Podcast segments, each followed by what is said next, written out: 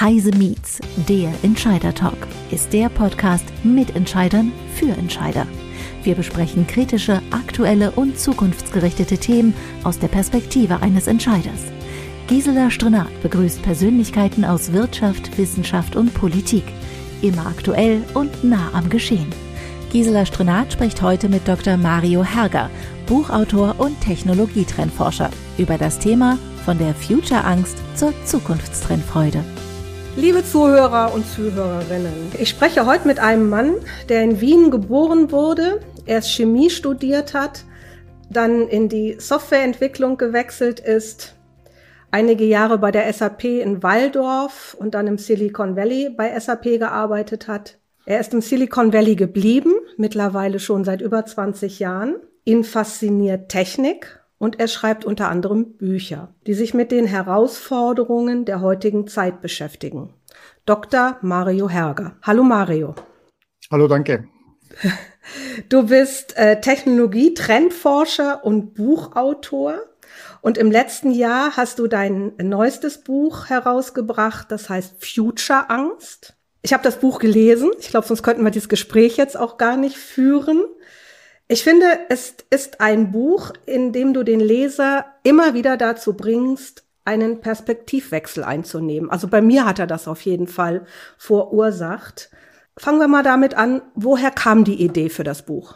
Nun ja, die Idee kam, glaube ich, von zwei Seiten. Und zwar ähm, im Silicon Valley seit 20 Jahren lebend habe ich immer wieder Delegationen oder Leute, die aus Deutschland, aus Europa äh, in Silicon Valley kommen und versuchen zu verstehen, wie das Silicon Valley funktioniert wie sie selbst Inspirationen für Innovation äh, in ihre eigenen Unternehmen bringen können. Und äh, dabei höre ich mir immer genau auch an, wie sie, wie diese Personen reden und wie sie zu den Technologien, was sie an Kommentaren zu diesen Technologien, die ihnen gezeigt werden, äh, sagen, beziehungsweise wie sie umgehen mit dem Gehabe und dem, dem Wirken der Menschen, die im Silicon Valley leben. Und da ist oft sehr viel Skepsis da. Und ein, glaube ich, signifikanter Moment war, als ich äh, einen äh, Journalisten eines Tech-Magazins äh, hatte. Wir sind ins Auto gestiegen. Ich wollte ihm ein paar der selbstfahrenden Autos zeigen, die herumfahren in der Gegend. Und äh, wir sehen eines, ich zücke mein Telefon, mein Handy, mein Smartphone,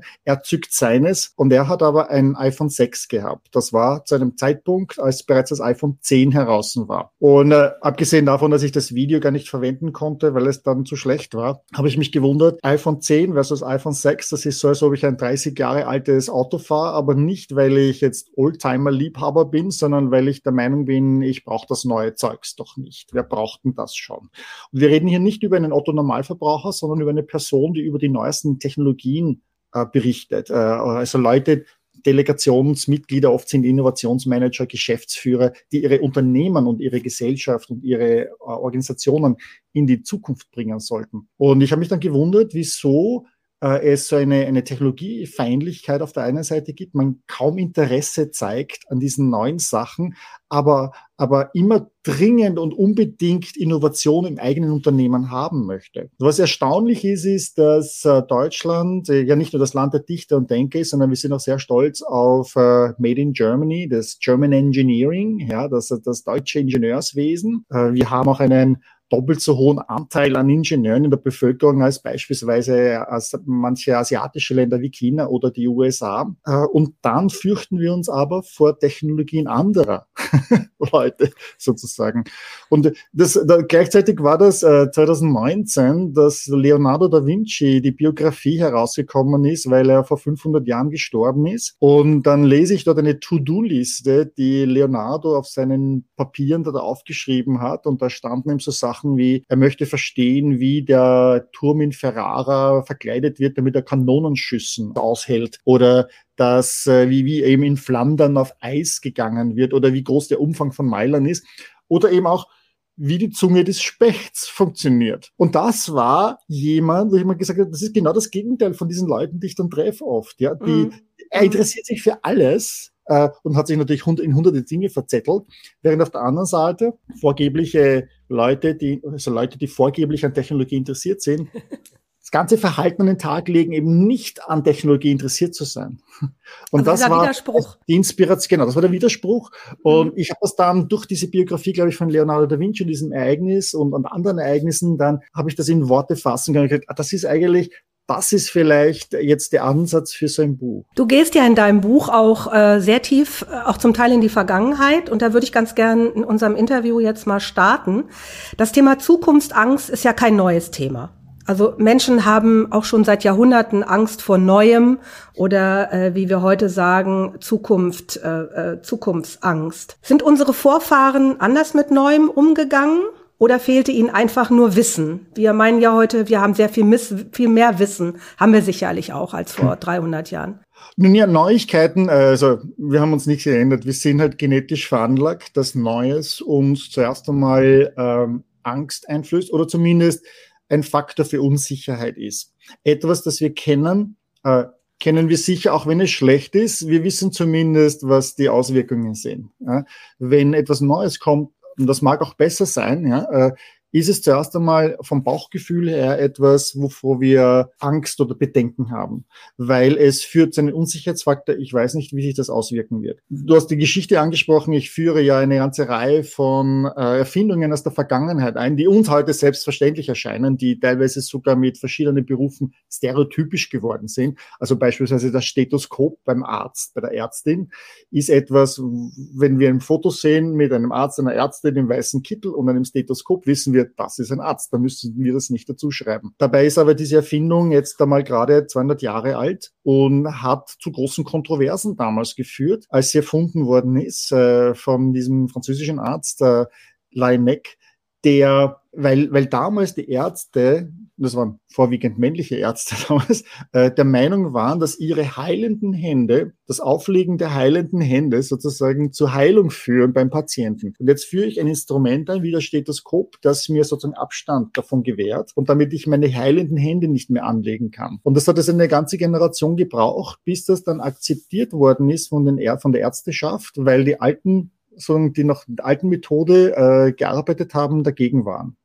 Und das, das zieht sich durch viele Innovationen, viele Erfindungen. Also ich habe als Beispiel auch des Spiegels. Ja, ein Spiegel ist jetzt heute völlig normal. Ja? Wir haben, wir haben das, wir haben überall Spiegel. Wir haben im Badezimmer Spiegel, wir haben im Wohnzimmer, in, in, im Schlafzimmer Spiegel. Wir tragen vielleicht sogar kleine Spiegel mit uns herum. Aber diese Erfindung ist auch etwas, was es äh, im Prinzip in der Form, wie wir sie heute kennen, erst seit wenigen Jahrhunderten gibt, seit 300 Jahren, 200 Jahren und extrem teuer war. Das war, ähm, die venezianischen Spiegelmacher waren damals sehr berühmt dafür und sein Spiegel hat dreimal so viel gekostet wie damals äh, das teuerste Porträt des besten Künstlers damals, ja, Raphael, haben wir dreimal so viel gezahlt für einen Spiegel. Und erst als es dann eingezogen ist und billiger geworden ist, durch Justus von Liebig, der dann das Silber Silberbeschichtung äh, dann erfunden hat, einen deutschen Chemiker, wurde das viel, viel billiger und auch ähm, Bürger und, und einfache Leute konnten sich das leisten. Und dann gab es natürlich bereits die Kritiken, die darauf hingingen, dass die Leute jetzt nur mehr ihr eigenes Antlitz im Spiegel betrachten und damit zu Narzissisten werden und nicht mehr arbeiten werden und so weiter. Und speziell Frauen natürlich. Frauen sind immer besonders gefährdet. Ja, das sind die, die, die absoluten Narzissisten. Äh, die, die stehen dann nur mehr da und anstelle jetzt Kinder zu machen und, und zu heiraten,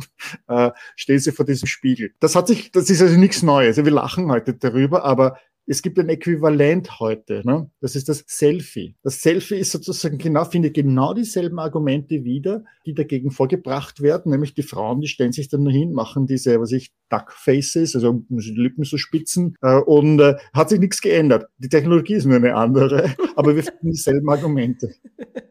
Aber äh, das fand ich in deinem Buch ganz toll und du beschreibst ja noch ganz viele andere Technologien, Fahrstuhl oder auch äh, welche Probleme Margarete Steif mit ihrem Teddybären hatte, wo man heute sagt, äh, wie denken die dann? Also ganz, ganz viele kuriose Geschichten, die aber sehr ernst zu nehmen sind, finde ich, ja. weil es auch sehr stark auch das Verhalten heute widerspiegelt. Aber was ich auch ganz interessant fand, du beschreibst auch Länder, wie Länder sich abgekapselt haben. Unter anderem beschreibst du, China im 15. Jahrhundert. China war damals sehr weit in der Technologie, hat Papier erfunden, hat Porzellan erfunden, hat sehr viel äh, Erfindungen gemacht. Ja, und dann ist etwas passiert. Was ist dann passiert? Ja, das Land, äh, was uns vielleicht weniger bekannt ist, hunderte Erfindungen, die uns heute selbstverständlich erscheinen, äh, entstammen eigentlich aus China. Du hast schon einige erwähnt, da gibt's hunderte. Es gibt einen Wikipedia-Artikel auf Englisch, wo diese aufgelistet werden, ist unglaublich. Teilweise mehrmals erfunden worden sogar. Ja. Aber das Land hat dann begonnen, äh, so Schatzfahrten zu machen, Anfang 1400 und zwar ungefähr 30 Jahre lang. Und äh, das Land war zu diesem Zeitpunkt schon lange vereinigt. Es war, gab einen Kaiser, äh, vielleicht haben die Dynastien dann alle paar hundert Jahre gewechselt, aber das Land war mehr oder weniger vereinigt und war eine, eine, eine riesige Supermacht, damals schon. Also wir reden von mehreren hundert Millionen Menschen, die dort gewohnt haben, wenn in England acht Millionen Menschen gelebt haben. Ja? Also kein, kein Unterschied, kein Vergleich hier an der Stelle. So, und das Land hat dann sogenannte Schatzfahrten gemacht. Das heißt, man hat begonnen im südchinesischen Meer bis nach Afrika mit 200, 300 Schiffen äh, eine, eine Flotte zu bauen und mit der man dann auf Besuch gekommen ist bei anderen. Also man hat mehr oder weniger mit 25.000 Soldaten auf 200 Schiffen gezeigt, wir sind die Power, äh, ihr müsst uns äh, um, um, Tribut zahlen ja, und uns anerkennen als die Vormacht hier in diesem Raum. Und das hat ungefähr 30 Jahre gedauert. Das waren sieben große Schatzfahrten. Da gab es Schatzschiffe, mehrere Schatzschiffe, es waren ein Dutzend Schatzschiffe, die sie dabei hatten, die zehnmal so groß waren wie beispielsweise die Santa Maria, mit der Christoph Kolumbus Amerika für die Europäer entdeckt hat. Ja. Das waren gewaltige Schiffe, das waren die größten Schiffe der Zeit damals. Nur dann hat man diese Flotte sozusagen stillgelegt, hat die Schiffe verbrannt, hat sogar die Baupläne verbrannt und letztendlich dann auch alle Berichte, äh, die es dazu gab und hat auch äh, auf Todesstrafe den Matrosen verboten, äh, Ozeanüberfahrten zu machen. Das hatte mehrere Gründe. Zuerst einmal hat man einen Inlandskanal fest, fertiggestellt gehabt und den wollte man jetzt benutzen und äh, also Steuern, also Gebühren einnehmen.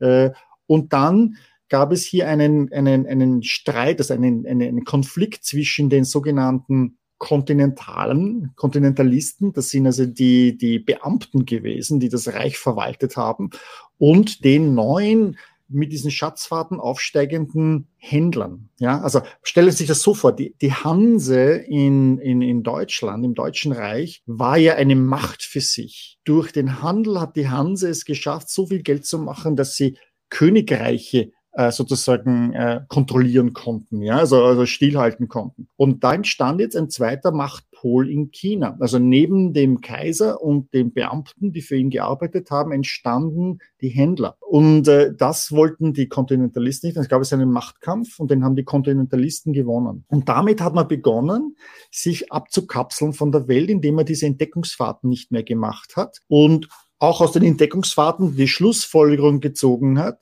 wir können nichts von den anderen lernen. Die anderen haben uns nichts zu geben. Alles, was es gibt, haben wir besser und mehr und in höherer Qualität und die anderen können uns nichts beibringen. Ja, und damit hat man sich zurückgezogen und war zufrieden mit sich. Und das hat so lange funktioniert, bis halt dann die Kanonenpolitik, äh, Kanonenbootpolitik der, der Engländer und der Amerikaner dann begonnen hat, wo sie dann plötzlich 300 Jahre später mit überwältigender Technologien in die Länder gefahren sind, nach China und nach Japan und äh, sie kolonialisiert haben. Ja, und vor allem, es hat auch dazu gebracht, dass das Land verarmt ist und die Menschen fast verhungert werden. Das darf man auch nicht vergessen. Mao ja. ist äh, nur dadurch ja. groß geworden. Meine Frage, haben die Chinesen der heutigen Zeit gelernt, äh, daraus gelernt und sind, sind sie deshalb so technologiebesessen und sagen, äh, wir müssen offen und beweglich sein, das darf uns nicht nochmal passieren? Das hat sicherlich etwas damit zu tun, wenn man mit Chinesen spricht, ja. Die letzten 200 Jahre für, für, das, für, für China, die ein, ein kurzer Moment in der mehrtausendjährigen Geschichte Chinas sind, sind sozusagen die, die Schandjahre, ja, das, das Schandjahrhundert, wo man äh, von anderen Ländern, von anderen Mächten so niedergezwungen worden ist. Und man möchte sich wieder diesen angestammten Platz, den man meint zu haben, nämlich an der Spitze, äh, sich wieder erobern. Und das bedeutet, das Land, die Organisationen, die Firmen, die Menschen versuchen alles zu machen, damit sie diesen Platz, auf den sie Anspruch zu meinen haben, wieder erobern. Das bedeutet dann auch, dass dann Landesinteressen teilweise auch vor Firmen oder Individualinteressen gestellt werden. Wir sehen das in, zum Beispiel in Standardisierungskomitees oder beim Kauf von Unternehmen, ja, zum Beispiel Daimler, ja, dass dort äh, die Unternehmen dann, die chinesischen Unternehmen geschlossen, eine geschlossene Front bilden, auch wenn es vielleicht gegen das Interesse des einen Unternehmens wäre, aber es geht hier um das Größere, nämlich das Land. Und damit sie Standards in Standardskomitees durchsetzen, 5G im Mobilfunk zum Beispiel, ja, oder eben auch dann gemeinsam Unternehmen kaufen, wie eben, wie man das jetzt beispielsweise sieht, äh, offensichtlich der, der, der Weg, äh, das Daimler hier mehr und mehr chinesische Investoren hat, die dann die Mehrheit äh, äh, erreichen. Jetzt wage ich mal eine ganz provokante Theorie. Ähm, wir Europäer hatten vor 150 Jahren die sogenannten Gründerjahre. Du hast mhm. es vorhin gesagt, unsere Erfinderjahre, wo große Konzerne raus entstanden sind, wie Bosch, wie Siemens äh, und, und viele andere noch. Laufen wir nicht Gefahr, in die gleiche Falle zu laufen wie die Chinesen vor 500 Jahren?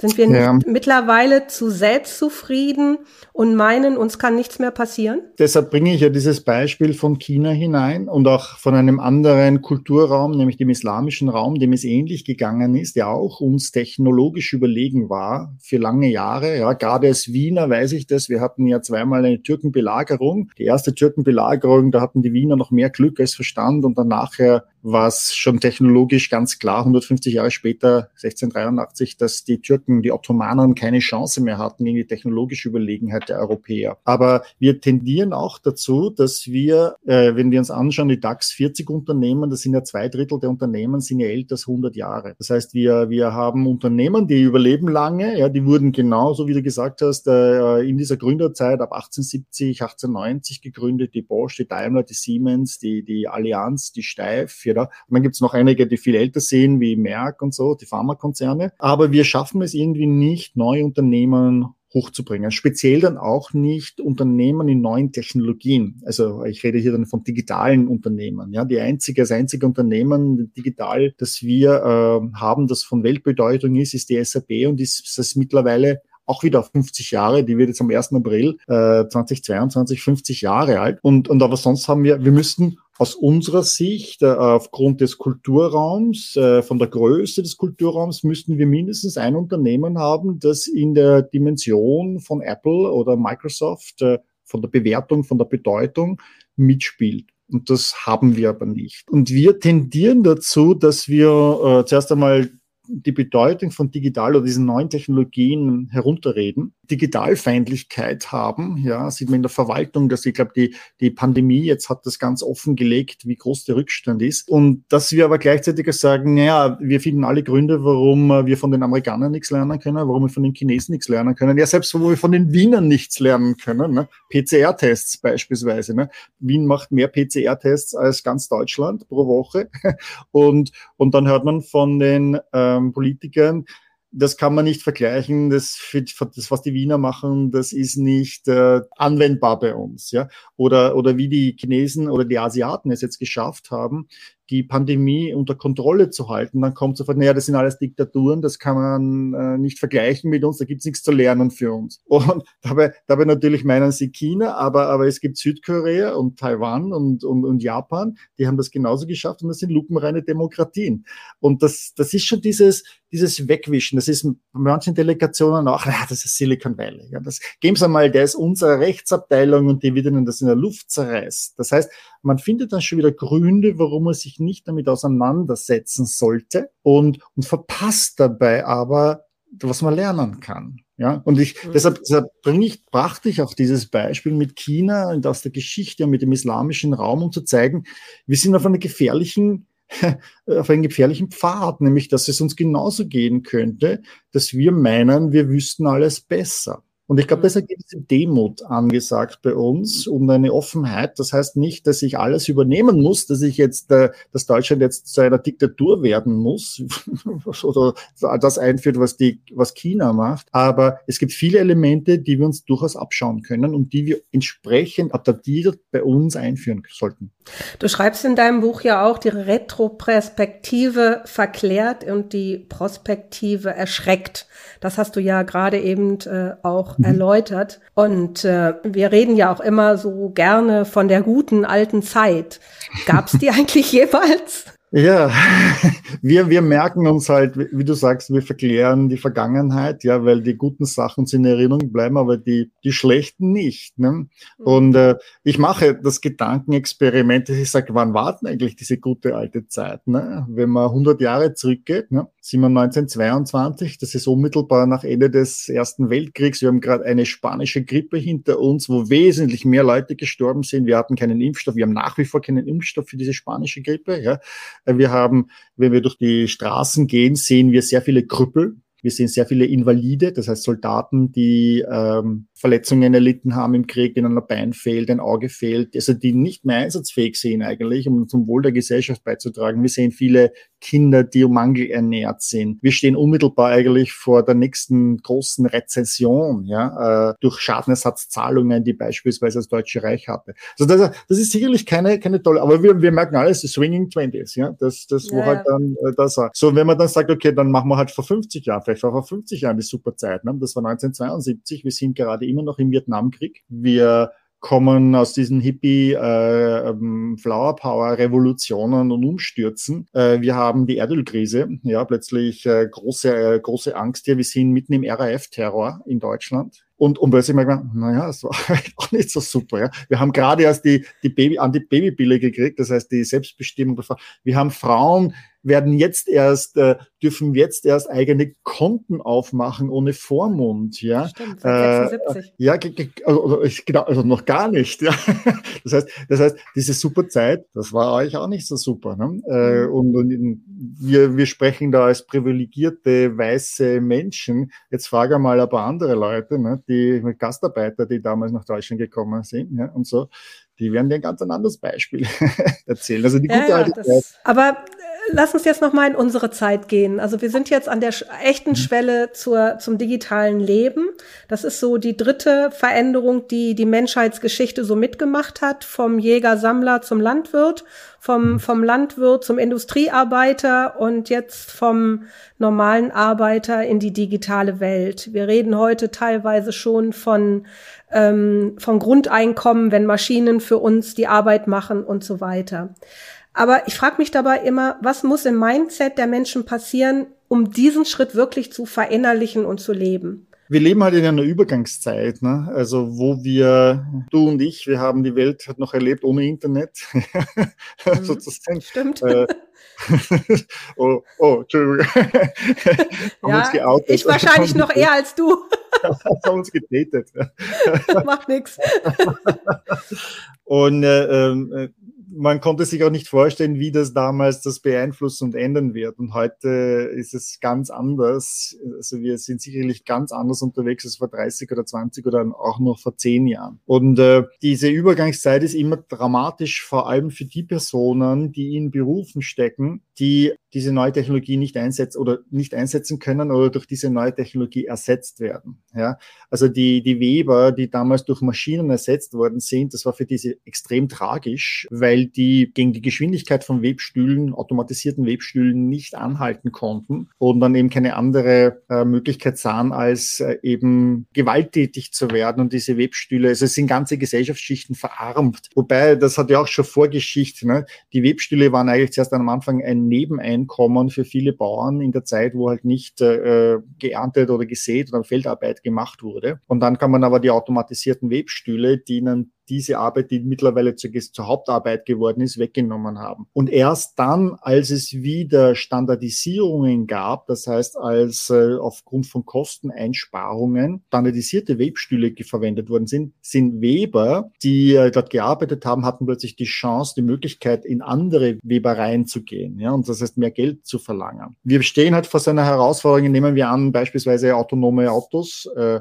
Fahrer, Lkw-Fahrer, äh, Taxifahrer. Wir stehen also unmittelbar davor, dass diese Technologie eingeführt wird und dann autonome Lkws, die keinen Fahrer mehr benötigen, herumfahren. Und das ist eine Berufsgruppe, wo wir in Deutschland alleine 500.000 äh, Menschen beschäftigt haben, eben als Lkw-Fahrer. Da gibt es eigene Probleme damit, weil es gibt viel zu wenig Lkw-Fahrer für, den, äh, für das Wachstum an Logistiknotwendigkeiten, wie wir sehen. Und damit brauchen wir dringend eine Lösung. Aber plötzlich ist hier eine ganze Berufsgruppe, die äh, ihren Job verliert. Und ich kann die nicht einfach jetzt umschulen ähm, und die werden jetzt, dass ich programmiere für autonome Autos. Das geht nicht. Ja? Äh, und das ist ja gesellschaftliche Herausforderung, die man da hat. Und vor solchen äh, vor solchen Disruptionen stehen wir. Und das ist immer diese Übergangsphase, was machen wir damit? Und ich glaube, das Schlechteste, was man machen kann, ist, den Leuten zu sagen, naja, das, das braucht noch 10, 20 Jahre, das kommt nicht, ja, oder, oder äh, äh, das wird nie so sein. Äh, anstelle den Leuten zu helfen, Perspektiven zu sehen, wie man rangehen kann. Typischerweise schaffen solche neuen Technologien auch mehr und oft viel bessere Arbeitsplätze als die vorherigen. Ich habe die Webstühle gebracht. Man hat dann größere Webstuhlfabriken gemacht, Manufakturen gemacht. Das heißt, man musste plötzlich auch Leute haben, die managen konnten, ja, die Kalkulation berechnen konnten, Buchhaltung machen konnten. Das heißt, diese, diese Berufsgruppen gab es vorher nicht so wirklich. Und die kann man plötzlich her. Und mit autonomen Autos als Beispiel jetzt, ja, für Lkw-Flotten, äh, Robot-Lkw-Flotten, wird es eine ähnliche, wird es ähnliche neue Aufgabenstellungen geben. Und da muss man schauen, wie können wir die Menschen, die heute in diesem Beruf stecken, darauf vorbereiten. Ja? Oder eben Alternativen vorbringen, wie zum Beispiel, dass man diskutiert jetzt wirklich einmal sowas wie das äh, bedingungslose Grundeinkommen und, und ähnliche Lösungen. Ich sage nicht, dass das die Lösung ist, äh, weil Menschen sich auch sehr stark definieren durch das, was sie machen, also durch ihre Arbeit beispielsweise. Und aber damit es ihnen zumindest einmal die Sicherheit gibt, äh, ihr könnt zumindest eure Rechnungen bezahlen. Wir sagen ja immer, eine, eine Innovation äh, besteht bereits seit 15 Jahren, bis sie überhaupt so in die Öffentlichkeit geht. Und dann braucht mhm. sie noch mal fünf Jahre, bis sie äh, wirklich genutzt wird. Du bist ja nun auch Experte für das Thema autonomes Fahren. Und du hast ja eben dieses Beispiel gebracht, wenn wir irgendwann keine mhm. Taxifahrer und keine Lkw-Fahrer mehr brauchen, keine Verkehrspolizisten, keine Schilder. Das ist ja ein, eine Riesenveränderung der Gesellschaft, wenn wir da sind. Was meinst du in diesen 20 Jahren? Wo stehen wir da heute? Ja, was du ansprichst, ist die sogenannte lange Nase der Innovation. Also wenn man äh, Zukunftsforscht, äh, Trendforscht, äh, Forschung macht, dann gibt es eine kleine Faustregel, nämlich die lange Nase der Innovation. Man sagt, äh, eine Innovation ist ungefähr 15, 20 Jahre schon unter dem Radar, also außerhalb der Sichtbarkeit der Öffentlichkeit, wurde sie entdeckt, wird daran verbessert. Das sind also die Experten, die, die Forscher, die Wissenschaftler, die dran arbeiten. Und dann irgendwann ist es so weit, dass sie plötzlich sichtbar wird für die breitere Öffentlichkeit und plötzlich da ist. Smartphone beispielsweise. Ja, das Smartphone ist 2007 auf den Markt gekommen und äh, hat seither sozusagen alles, was anders war, äh, ersetzt. Aber es gab bereits, wenn man das sich anschaut, von der Geschichte her, Ende der 80er, Anfang der 90er Jahre ein Unternehmen, das eigentlich genau dasselbe versucht hat zu machen, äh, wo also wirklich man diese Konzepte zusammengegossen hat, äh, aber auf verschiedensten Gründen es nicht geschafft hat und dann dieser Gedanke weitergetragen worden ist und dann halt so 15, 20 Jahre später entstanden ist. Bei autonomen Fahren haben wir zwar vielleicht mehrere Punkte, wo Menschen darüber sprachen oder Konzepte zeigten, also schon in den 60er, 70er Jahren, als dann General Motors erste Tests mit Magnetstreifen oder Metallstreifen der Straße gemacht hat, dann als, als Daimler äh, Ende der zweiten Hälfte der 80er Jahre erste große Tests gemacht hat. Die TU der Bundeswehr war da beteiligt, Professor Dickmann. Ähm, aber die Technologie war bei weitem nicht so weit. Und erst dann der moderne Ansatz, also wo man sagen kann, das war jetzt die initiale Zündung für das, was wir jetzt sehen werden, war dann 2004, 5, 6, 7 herum, als die DARPA einen Wettbewerb ausgeschrieben hat äh, zum autonomen Fahren. Und da hat sich diese Industrie gebildet. Das sind die Leute angetreten, die wir heute in den Führungsetagen und der, der Unternehmen sehen, die heute da, da dominierend sind. Das heißt, wir haben einen Zeitpunkt von circa mittlerweile 17, 18 Jahren und wir sehen diese Fahrzeuge, wir reden, beginnen davon zu reden. Wir sehen sie vielleicht noch nicht überall, ähm, beschränkt, ja, aber wir sind also schon auf dieser 20 Jahre Zeitmarke und 20 bis 30 Jahre ungefähr dauert das. Das heißt, wir werden wahrscheinlich noch diese Dekade wirklich äh, Masseneinsatz von solchen autonomen Fahrzeugen sehen. Und damit ändern sich viele Dinge. Also wir haben schon angesprochen, Arbeitsplätze, Robo Robotrucks äh, brauchen keinen Lastwagen, brauchen keine Fahrer mehr, äh, Taxis brauchen keinen Fahrer mehr. Wir können Autos viel besser einsetzen, effizienter einsetzen. Die stehen dann nicht 23 Stunden und 22 Minuten herum pro Tag im Schnitt, wie es heute der Fall ist in Deutschland, sondern die fahren dann vielleicht 10 Stunden am Tag herum. Wir brauchen vielleicht nur 10, 15 Prozent der Fahrzeugkapazität, die wir heute haben. Also statt, statt 50 Millionen Autos dann vielleicht nur mehr, weiß ich nicht, 10 Millionen Autos, ja, also 20 Prozent in Deutschland die dann keine Parkplätze mehr brauchen, in der Stadt vor allem nicht. Das heißt, ich kann dann diesen Raum an die Menschen zurückgeben. Ich kann mit diesen Robotaxi-Flotten dann beispielsweise Menschen Zugang zu individueller Mobilität geben, die wir heute überhaupt nicht im am Radar haben. Ältere Herrschaften, Behinderte, Kinder, es könnte sicherer werden für Frauen, die dann nicht mehr in den dunklen U-Bahn-Schacht hinuntersteigen müssen oder bei der dunklen Bushaltestelle warten müssen, sondern die dann auch auswählen können, durch welche Straßenzüge sie fahren, wo sie sich sicherer fühlen. Wir brauchen keine Straßenschilder mehr, also alles digital. Wir brauchen keine Ampelanlagen mehr. Wir haben allein in Deutschland 20 Millionen Straßenschilder und dann noch einmal vier Millionen Richtungsweiser. Jedes Schild kostet zwischen 80 und 200 Euro ohne Montage. Wir haben drei Millionen Ampelanlagen. Das ist alles Geld, das die Kommunen, die, die Straßenerhalter aufstellen müssen. Das heißt, da sieht man schon eine ganze Reihe von Sachen passieren, was das für Auswirkungen haben wird. Mhm. Wenn du sagst, es dauert noch eine Dekade, was ist für dich eine Dekade? Zehn Jahre, 15 Jahre? Nun ja, ich habe ja ein Buch geschrieben, wo das sagt, der letzte Führerschein-Neuling ist bereits geboren. Aber jetzt sage ich, der letzte Person, die den Führerschein machen wird müssen, ist schon lebendig, ist schon, lebt schon unter uns. Also in Deutschland und in den USA lebt diese Person schon. Äh, wer das ist, weiß ich nicht, ja. Sophie oder Max oder, oder Ronaldo, keine Ahnung. Aber diese Person ist schon da. Und ich okay. denke, meine, ich denke, dass wir im Zeitraum 2030, 2035 sehen werden, dass die Mehrheit aller gefahrenen Kilometer in Deutschland beispielsweise durch autonome Fahrzeuge absolviert werden wird.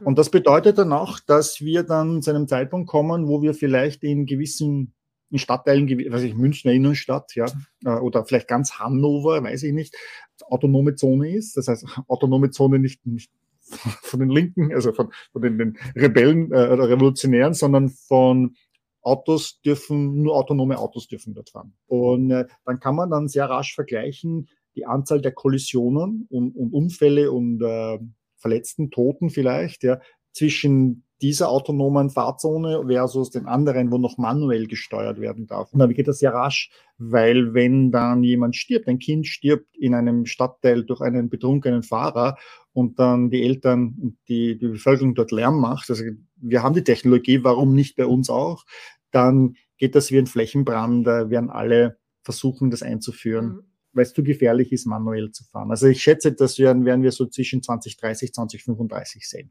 Okay, das ist ja äh, überschaubar.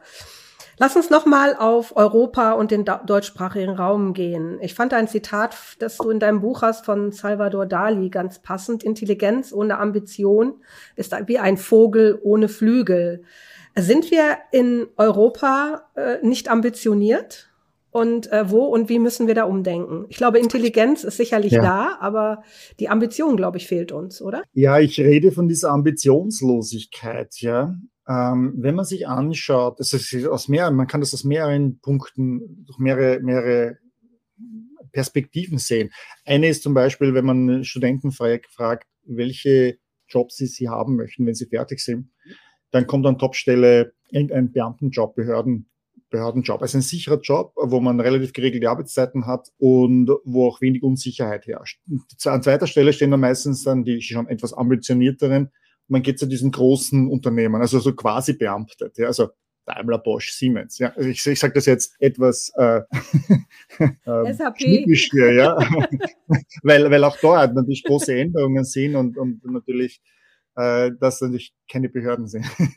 ja, aber sie kommen so quasi, quasi Behörden, äh, treten sie auf. Also sie bieten diese großen Sicherheiten. Ja? Und, und an letzter Stelle sind dann Startup-Gründer. Das heißt, dort, wo die größte Unsicherheit ist. Und das sieht man teilweise dann auch an Zahlen. Also das sind diese Ergebnisse, Zahlen, die man sieht, wenn man die Studenten befragt. Und dann gibt es aber auch Zahlen, die zeigen, wie das wirklich ist. Und das sieht man beispielsweise im Jahr 2001. Äh, Statista zeigt, dass es in Deutschland knapp über eineinhalb Millionen Gründer und Gründerinnen gegeben hat. Und, und da äh, wird genau definiert, was eine Gründer, eine Gründerin ist. Im, Im Vergleich, 18 Jahre später, 2019, reden wir von knapp einer halben Million nur mehr, die es da gibt, also wo es zu Gründungen kam. Das heißt, wir, wir haben wirklich viel weniger Ambitionen an der Stelle äh, über die letzten zwei Jahrzehnte, äh, nämlich zwei Drittel weniger offensichtlich, wenn man sich das so anschaut, dass man das Risiko nimmt, ein Unternehmen zu gründen. Man hat ja fast das Gefühl, man ist ein Aussätziger in der Gesellschaft, wenn man ein Unternehmen gründet. Das beginnt oft mit den Eltern und den Verwandten, die dann sagen, na geh, jetzt hast du so schön studiert und jetzt könntest du einen tollen Job bei Daimler, Siemens oder Bosch haben. Du hättest einen Firmenwagen, du hättest Mittagessen gratis, du hättest einen sicheren Job und jetzt machst du ein eigenes Startup. Da wird man ja fast undatebar. Ja, das heißt, man findet ja am Datingmarkt, also Partnerbeziehungen, ja, äh, äh, Startup-Gründer, tschüss. ja, äh, mhm. äh, hat man das hat man das Gefühl. Und die Frage ist, wie für mich ist, wie, wie kommt es dazu? Wir sind ein Land, das eben äh, ja gerade auch diese großen Unternehmen, die vor 150 Jahren die Gründerzeit irgendwie so hoch hält. Aber dann, wenn man sich das anschaut, ähm, zum Beispiel, ich bringe das Beispiel von ähm, Hasso Plattner oder Dietmar Haupt. Das sind zwei der SAP-Gründer. Die beiden Herren werden jetzt fast 80 Jahre. Das sind sicherlich die, sagen wir es einmal so, die zählen zu den interessantesten Gründerpersönlichkeiten oder Menschen in Deutschland äh, nicht nur, weil sie dann ihr Geld in welchen Karibikjachten oder Anwesen dort äh, versenken, sondern weil die auch ganz aktiv sehen als Mäzene auftreten, als Kunstmäzene, als Sportmäzene, aber auch in der Wissenschaft. Das heißt, sie, sie investieren in Unternehmen, äh, Impfstoffe, Dietmar Haupt beispielsweise, ja, oder Passo Plattner hat das Hasso-Plattner-Institut in Potsdam, ja, Design Thinking, der sucht immer auf diesen, nach diesen neuen Sachen. Und von diesen beiden Herren gibt es keine einzige Biografie. Es sind fast 80 Jahre, es gibt keine Biografie, es gibt kein Interesse im deutschen Sprachraum an Gründern. Äh, und das sind jetzt nur die beiden, äh, weil ich das halt aus meiner unmittelbaren eigenen Arbeitserfahrung äh, natürlich mitgekriegt habe und ich auch die beiden natürlich getroffen habe als Mitarbeiter. Aber das könnte man weiterziehen auf viele andere Unternehmen. Wie wird über die berichtet? Gibt es Biografien? Wenn ich rede von Mark Zuckerberg von Facebook oder Elon Musk von Tesla, da gibt es nicht nur mehrere Biografien bereits zu denen, ja, äh, äh, ähm, genehmigte und nicht genehmigte, sondern auch Filme, die deren Leben behandeln. Ja, und, und wenn man weiterschaut, andere amerikanische Gründer. Wenn jemand wie Peter Thiel, der jetzt sozusagen in Deutschland aufschlägt als jemand, der bekannter wird, als, in, äh, äh als Person deutschstämmiger, der in den USA PayPal gemacht hat, in Facebook investiert hat, sehr kontroverse Persönlichkeit ist, Zudem, wenn der auftritt in Stanford an der Universität, werden äh, melden sich so viele Leute an, dass sie mehrere Hörsäle buchen müssen und mit Videoübertragung dort machen müssen. Was passiert bei uns, wenn Hasso Plattner oder jemand wie der, wie diese Personen äh, bei uns an der Universität auftreten würde? Da würden Demonstrationen davor stattfinden, dass man diese Kapitalisten Schweine nicht braucht. Ja? Äh, mhm. Und das, das zeigt sich dann in der Wertschätzung von Gründern, Gründerinnen. Und das geht weiter in der Pandemie sind, äh, waren die Hilfspakete vor allem für die Arbeitnehmer. Aber ähm, wenn man dann geschaut hat auf freischaffende Künstler, ja, äh, Selbstständige, die wurden außen vor gelassen. Ganz im Gegenteil, die wurden sogar noch äh, von den Ministern und von den lokalen äh, Regierungen wurde, wurde, wurden sie noch lächerlich gemacht, weil sie ja nicht in Pensionskassen einzahlen. Ja, es gibt keine Pensionskassen für die. Das, hat, das haben die Politiker nicht eingerichtet. Ja? Und jetzt kriegt man, haut man ihnen auf den Deckel. Und, und das zeigt die gesellschaftliche, politische Akzeptanz äh, oder wie Gründer und Gründerinnen, Unternehmen, Unternehmerinnen gesehen werden. Nämlich als etwas, das verwerflich ist. Und das sind aber meistens diese Menschen, die ambitioniert sind. Bitte, wer, wer tut sich sowas an? Ja? Wer, wer tut sich das an, eine Idee zu finden, ein, ein, ein Produkt zu machen, ein Service zu machen, den ganzen Behördenweg zu machen, Unternehmen zu gründen, Steuern zu zahlen, Mitarbeiter einzustellen und dann noch eine auf den Deckel zu kriegen, ja, von, von diesen Leuten? Also wenn ich das, wenn ich das jetzt richtig übersetze, für mich heißt das, wir sehen unsere Vorbilder nicht. Wir lassen uns durch unsere Vorbilder nicht inspirieren. Ganz im Gegenteil, äh, sie sind, äh, da kommt ein Neidfaktor hoch, den wir runterarbeiten. Und du lebst ja nun in Amerika. In Amerika sind das Popstars. Da holen junge Menschen ihre Inspiration raus, weil sie einfach sagen, äh, ich will auch mal so sein wie ein Zuckerberg oder wie ein Elon Musk. Der hat es ja auch geschafft. Und der hat ja auch nur hier studiert und dann kann ich das ja mhm. auch schaffen. Und äh, wir haben da eine komplett andere Denke. Was müssen wir tun, um diesen fatalen Knoten im Kopf, diesen, diesen verrückten äh, Status quo, der da da ist. Du hast ja in deinem Buch auch ein paar Ideen, äh, was wir da tun können. Was mhm. würdest du Wirtschaft, Politik, Menschen, all deine Leser äh, äh, empfehlen, was muss passieren? Was muss passieren, damit wir uns nicht noch mehr abhängen? Mhm. Also zuerst, glaube ich, beginnt es bei jedem selber. Ähm, wir haben das begonnen mit, wieso interessiere ich mich nicht für neue Sachen oder für Änderungen, die kommen? Ja, warum, worum geht's? Warum bin ich bequem? Und ich denke, äh, ich gebe immer den Personen ein, ein Gedankenspiel, nämlich glaubst du, wie, wie, wie wird dein Leben in zehn Jahren ausschauen? Glaubst du, du wirst dieselbe Person sein in zehn Jahren? Ja, und da denken die meisten, ja, wird sich nicht viel ändern. Ne? Wenn ich aber dann frage, wie war dein Leben vor zehn Jahren? Wie hast du dich geändert? Dann werden die Leute mitkriegen, dass sie sich gewaltig verändert haben. Ja, manche waren vielleicht zu diesem Zeitpunkt noch Studenten, waren Single vielleicht noch, ja, sind gerade frisch im Beruf gestanden. Und jetzt haben sie vielleicht ein Häuschen gekauft, haben Familie gegründet, haben äh, die ersten Life, Midlife Crisis, äh, die sie, die sie da haben, ja. Äh, und die Technologie um sie herum hat sich auch geändert. Und äh, das ist die erste Erkenntnis, glaube ich, die man machen muss, nämlich, dass man sagt, ich werde mich ändern auch in zehn Jahren. Es wird sich um mich herum einiges ändern. Das heißt, das Konstante ist die Änderung und da äh, interessiere ich mich lieber für diese neuen Sachen. Und äh, dann frage ich mich gleich äh, dann auch, die nächste Frage ist, kann ich etwas dazu beitragen, dass ich die Welt besser mache? Ich sehe Probleme, äh, äh, kann ich dazu etwas beitragen und könnte das sein, dass ich vielleicht ambitioniert bin, selber etwas auf die Beine stelle? Oder dass ich selber vielleicht auch nicht auf die Ideen anderer Leute immer mit das kann nicht klappen oder das wird nichts werden, warum machst du das? Also mit negativen Reaktionen antworte, sondern versuche auch meinen Beitrag zu machen, dass ich da diese, diesen Optimismus, diese, diese konstruktiven, konstruktive Hilfestellung gebe, ja, wie man das verbessern kann. Ähm, und ich glaube, das beginnt bei jedem, bei jedem selber. Und dann gibt es natürlich eine ganze Reihe von institutionellen Sachen, die vielleicht dann zu machen wären. Ich meine, heute, wir haben heute mehr Regulierungen als je zuvor. Regulierungen nehmen immer mehr zu. Heute einen Bauantrag einzubringen und ein Bauvorhaben durchzubringen, ist äh, der heute doppelt so lang, dauert doppelt so lange als noch vor zehn Jahren. Und äh, ich denke, äh, da müssen wir auch ansetzen, dass wir hier bei einigen Dingen, so gut es gemeint war, übers Ziel hinaus geschossen haben. Ähm, das heißt, also das ist ein konkretes Gesamtumdenken auch äh, notwendig und, hoffentlich, hoffentlich möglich. Und dann eben wirklich auch wie können wir beispielsweise Menschen, die in der Arena stehen und sozusagen im Schweiß und im Blut und, und die Anstrengungen machen, dass wir die unterstützen und nicht die Kritiker. Wir haben ja schon gesprochen über die Kritiker, die wir damals hatten beim Spiegel oder beim Stethoskop und so weiter. Und da gibt es einen Begriff dafür, das sind diese Moralunternehmer. Das heißt, die ihr Geschäft damit machen, dass sie Sachen kritisieren und dann werden die von einer Talkshow in die andere gebracht, gekarrt, ja. Und das ist ein, typischerweise eine Win-Win-Win-Situation. Ja, man hat also der Kritiker steht im Publikum, steht, steht, steht vor Publikum, ja, wird gehört. Der Journalist, die Journalistin, die ihn interviewt, ne, hat ein dramatisches Thema, ne, das wird alles schlecht, ja, Digitalisierung, Arbeitsplätze, ja, künstliche Intelligenz, Roboter werden uns töten, ne, und der Politiker, der das hört, hat hier konkret, was er tun kann. Er verbietet Roboter, er verbietet künstliche Intelligenz. Ja?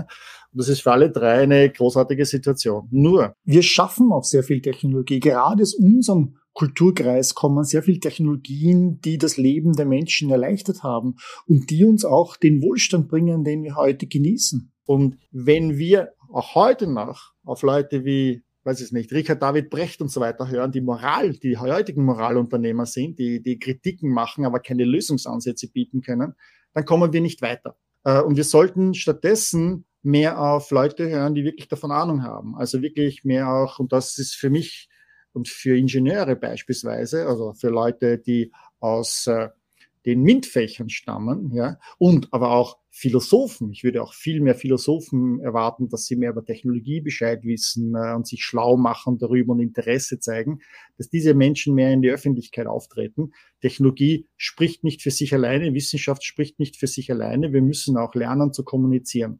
Wir müssen die Geschichten darum herum erzählen können. Wir sind ein Land, das der Gebrüder Grimm, das äh, Wilhelm Busch, das mehrere äh, Literaturnobelpreisträger hat, das einer der größten Buchmärkte der Welt ist, die wichtigste Buchmesse der Welt hat. Ja, und dann können wir als Absolventen der MINT-Fächer, der mathematischen, ingenieurstechnischen, naturwissenschaftlichen, technischen, erzählen wir keine Geschichten, sondern wir erzählen irgendwelche technischen Daten runter.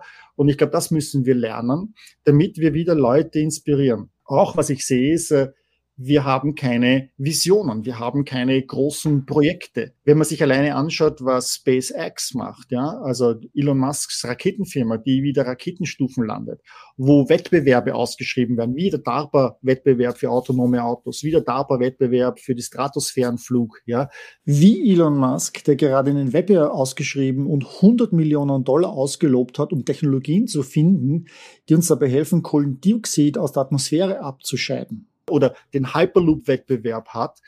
Wir machen solche Sachen nicht. Wir haben keine großen Visionen. Wir, wir sagen nicht, wir machen sowas ähnliches und, und inspirieren damit Studenten der technischen Universitäten oder Studenten von anderen Universitäten oder, oder Firmen oder durchgeknallte Vögel, die mit komplett neuen Ideen kommen und dann plötzlich zeigen, das machen wir nicht. Wir geben uns zufrieden irgendwie mit dem, was wir haben. Und äh, damit sind wir ein bisschen wie China, 1400. Ja? Also mhm.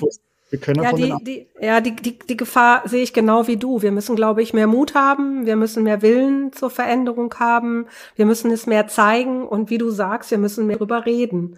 Und ich glaube, das ist ja auch das, äh, was wir jetzt die letzten 48 Minuten getan haben, nämlich darüber reden, in welche Falle wir nicht laufen dürfen. Und, äh, und von daher danke für dein Buch. Du hast äh, da ganz, ganz viele Ideen reingebracht. Du hast viele Beispiele reingebracht. Und ich zumindest habe sehr, sehr gern gelesen und ich hoffe, dass noch viele aus deinen äh, Ideen inspiriert werden und äh, vielleicht kriegen wir auch irgendwann mal technologisches Storytelling. Das würde, würde, mir, das würde mich sehr freuen. ja, vielen Dank, Gisela, und vielen Dank auch für die netten Worte. Ja, gern. Das war Heise Meets, der Entscheider-Talk. Beim nächsten Mal begrüßt Gisela Strenat Dr. Dirk Steenkamp, Vorstandsvorsitzender der TÜV Nord AG, zum Thema Künstliche Intelligenz. Wo stehen wir mit der Sicherheit? Wir freuen uns auf Sie.